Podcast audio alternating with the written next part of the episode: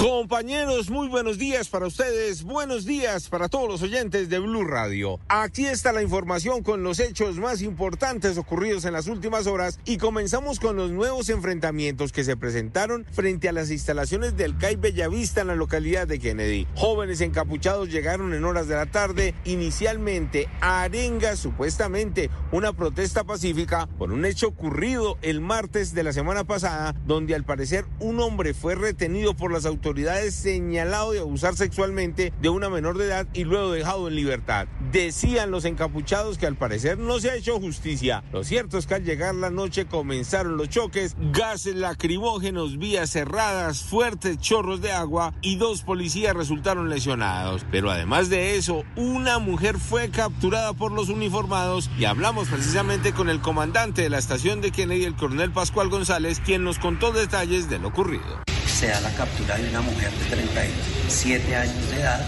la cual portaba artefactos explosivos improvisados o comúnmente eh, conocidos como bombas molotov.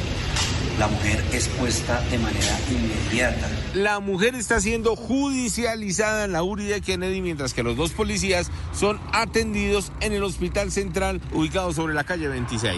Hablemos de lo ocurrido esta vez en Suacha, Cundinamarca, con un bebé que fue rescatado en las últimas horas por los uniformados. Dicen que al parecer fue la misma comunidad quien llamó a la policía porque el niño de tan solo tres meses de nacido estaba abandonado dentro de un apartamento. Llegaron los uniformados efectivamente lo rescataron y allí lo entregaron a la Policía de Infancia y Adolescencia. Hablamos precisamente con el comandante de la Policía de Infancia y Adolescencia del municipio cercano a Bogotá, el teniente Luis Abuanza, quien nos contó todo lo ocurrido en el barrio Hogares de Suacha. La Policía Metropolitana de Suacha, a través del grupo de Infancia y Adolescencia, logran el rescate de este menor, quien se encontraba durante varias horas en estado de indefensión y sin la protección algún familiar o bajo el cuidado de alguna persona mayor de edad. Y en unos minutos vamos a hablar de un gigantesco operativo que se llevó a cabo en tres departamentos, en Caldas, en el Tolima y en Cundinamarca.